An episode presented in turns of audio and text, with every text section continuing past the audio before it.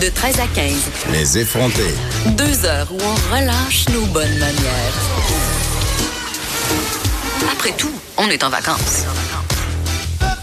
Cube Radio. J'en parlais en début d'émission, la série Netflix qui personnellement, je l'ai beaucoup aimée, 13 Reasons Why. Euh, J'ai une fille de 12 ans, j'en parle souvent, elle veut beaucoup l'écouter et à date, je lui interdisais. Je lui interdisais et la raison était simple, je lui interdisais parce que je voulais pas, même avec moi, qu'elle regarde la scène du suicide d'Anna.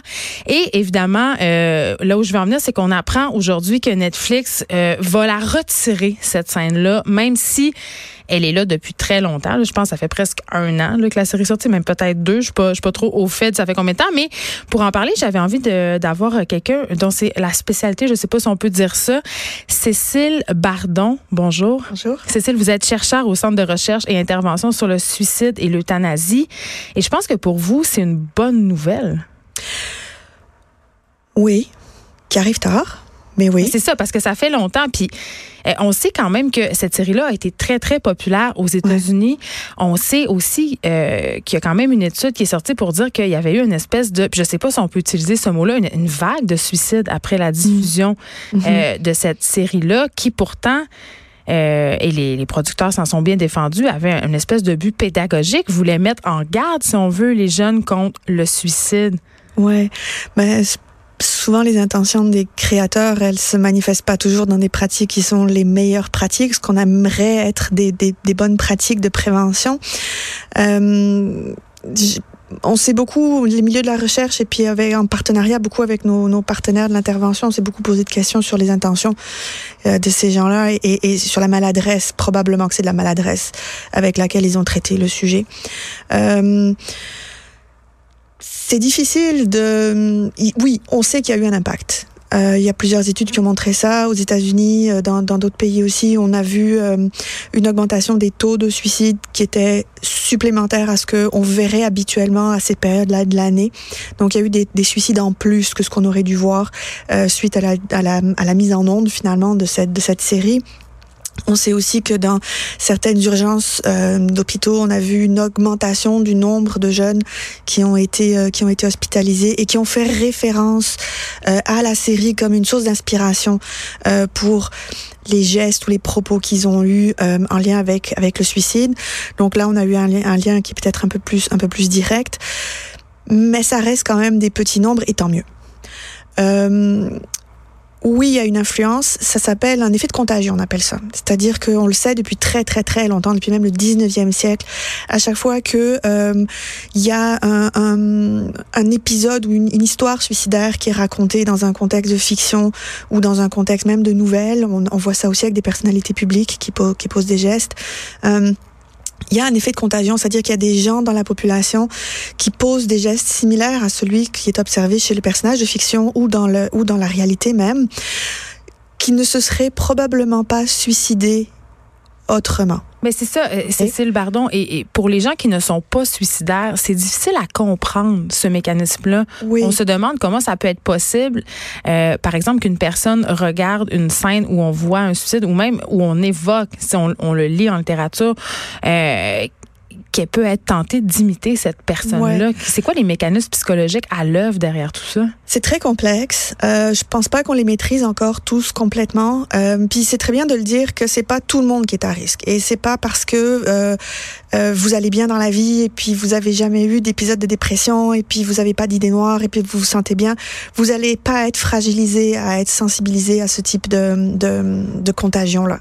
Par contre, quelque chose qui, quelqu'un qui va mal, euh, qui, qui se pose beaucoup de questions, qui a déjà des idéations, par exemple, ou qui euh, qui se projette énormément dans le personnage et qui se dit si cette personne-là n'a pas pu vivre, ben quelles sont les chances que moi je puisse, alors que je me sens ressembler tellement à cette personne? Souvent, ça passe à travers ce genre de mécanisme-là. Il y a des personnages aussi qui sont présentés comme des héros. Oui, et ça, et ça, c'est un des gros enjeux qu'on a avec l'imitation. C'est l'espèce de glorification qui peut être fait ou de romantisation. Ben, surtout à la, oui, à l'adolescence où on se projette Oui. beaucoup dans nos héros. Je pense au chanteur rock Kurt Cobain en qui a été un particulier. excellent exemple de ça. Euh, puis ça marche aussi avec les personnages de fiction, le fait de se projeter puis de se sentir proche de quelqu'un qui, qui, qui semble vivre les mêmes choses que nous. Et, euh, et de glorifier un petit peu le, le, le suicide de cette personne-là comme étant un événement qui a attiré la sympathie, qui a attiré l'attention, qui a attiré une espèce de de considération, exactement, de considération pour cette personne qui, par exemple, n'en avait pas avant. Et là, d'un seul coup, elle en a. Et si on si on montre ce type-là de processus, mais qu'on ne montre pas la détresse, le désespoir, euh, le fait que cette personne-là n'a pas eu l'aide dont elle avait besoin, qu'elle a peut-être pas cherché l'aide dont elle avait besoin, mais on montre pas la vérité. On montre une espèce de mythe glorifié, simplifié, schématisé, auquel finalement c'est facile d'adhérer, parce que ça semble facile de, de mourir dans la beauté et puis dans la gloire comme ça et on montre pas la détresse et la souffrance. Est-ce que, est-ce que nous, les médias, avons notre part de responsabilité dans cet effet de contagion-là? Est-ce qu'on parle euh, de ce geste-là malheureux de façon adéquate? J'avouerai qu'au Québec, oui, de plus en plus. Puis c'est un travail qu'on fait régulièrement. Puis c'est une des raisons aussi pour lesquelles je suis, je suis là aujourd'hui, de, de, continuer à faire ce travail-là avec avec les médias et avec les créateurs, de dire il y a des règlements qui, des règlements, pardon, des recommandations qui existent parce qu'on veut pas vous imposer quoi que ce soit. On veut juste vous sensibiliser.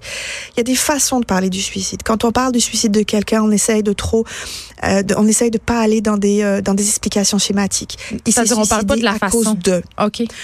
Euh, il s'est suicidé parce que sa blonde l'a quitté. C'est plus compliqué que ça. Il y a tout un ensemble de facteurs qui font que. On ne parle pas des moyens parce que ça peut donner des idées à des gens. Euh, on parle du fait que cette personne-là n'a pas eu d'aide et que c'est dommage qu'elle ait pas eu d'aide. Parce que si elle avait eu l'aide dont elle avait besoin, elle en serait probablement pas arrivée là. Donc il y a des manières de parler du suicide et de parler de la détresse qui accompagne le suicide, qui est beaucoup plus réaliste et qui peut avoir un effet de sensibilisation puis de prévention aussi à travers la population. Est-ce que c'est à cause de l'effet de contagion que la STM ne parle pas jamais des suicides dans le métro? Oui, en grande partie. Euh, mais tout le monde le sait en même temps. Tu sais, quand oui, sur la rail puis on dit un incident. Un incident. En même temps, à chaque fois qu'il y a un incident, c'est pas forcément un, un, geste suicidaire parce que c'est heureusement dans le métro de Montréal, c'est des gestes qui sont relativement rares. Mm -hmm. On aime ça.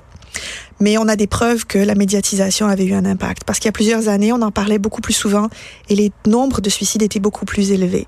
Maintenant, on en parle beaucoup moins souvent et les, euh, les taux ont baissé aussi. Donc il y a un effet. Si on a, euh, parce que c'est souvent le, le, le commentaire qu'on entend euh, quand des gens s'enlèvent la vie, se suicident, euh, c'est que les proches euh, l'ont pas vraiment vu venir, ou du moins ne savaient pas vraiment comment intervenir, quoi mmh. dire, quoi faire. Puis il y a cette pensée qu'une personne qui a vraiment décidé de faire ça, il n'y a rien à faire pour l'empêcher. Qu'est-ce qu'on fait si on est inquiet pour un proche? Il y a toujours quelque chose à faire, d'abord. Euh, c'est pas vrai qu'une fois qu'une personne est décidée, euh, c'est décidé puis ça changera pas d'avis. La plupart des gens changent d'avis, puis ça c'est une très bonne chose. On est très content que la plupart des gens changent d'avis. Beaucoup de gens qui étaient en train de faire un geste suicidaire ont changé d'avis. Euh, des gens qui ont survécu à des tentatives très sévères ont dit je suis content finalement d'être vivant parce que c'était comme une solution définitive à un problème qui l'était pas définitif. Et donc on se prive d'options et de choix quand on fait un geste comme ça. Donc euh, quand on est inquiet pour un proche la meilleure chose qu'on puisse faire, c'est lui dire qu'on est inquiet. De montrer qu'on a de l'empathie puis qu'on est là. De montrer qu'on est là, de dire, écoute, il euh, y a des choses qui semblent se passer chez toi, ça m'inquiète. Moi, je sais pas forcément quoi faire pour t'aider, mais on va trouver quelqu'un pour t'aider. Et il y a des spécialistes de l'intervention qui sont à disposition, comme euh, au Québec, la ligne de prévention du suicide, 1 866 appel. Euh, vous pouvez téléphoner n'importe quand, il y a quelqu'un 24/7 pour répondre au téléphone, pour vous aider, si c'est pour un proche, pour vous aider à savoir quoi dire à votre proche, puis quoi faire avec cette personne pour la ramener du côté de la partie d'elle qui veut vivre et l'encourager à obtenir l'aide professionnelle dont, on a dont elle a besoin. Quand on est un proche, c'est pas notre métier de, de devenir l'intervenant de quelqu'un qu'on aime, mais c'est notre responsabilité de lui faire comprendre qu'on l'aime et qu'il y a quelque chose qui nous inquiète pour elle et qu'on aimerait pouvoir l'aider puis la voir vivre longtemps avec nous. Merci beaucoup, Cécile Bardon, de nous avoir parlé. Vous êtes chercheur au Centre de recherche et intervention sur le suicide et l'euthanasie à l'UCAM. Merci beaucoup. On s'arrête un instant.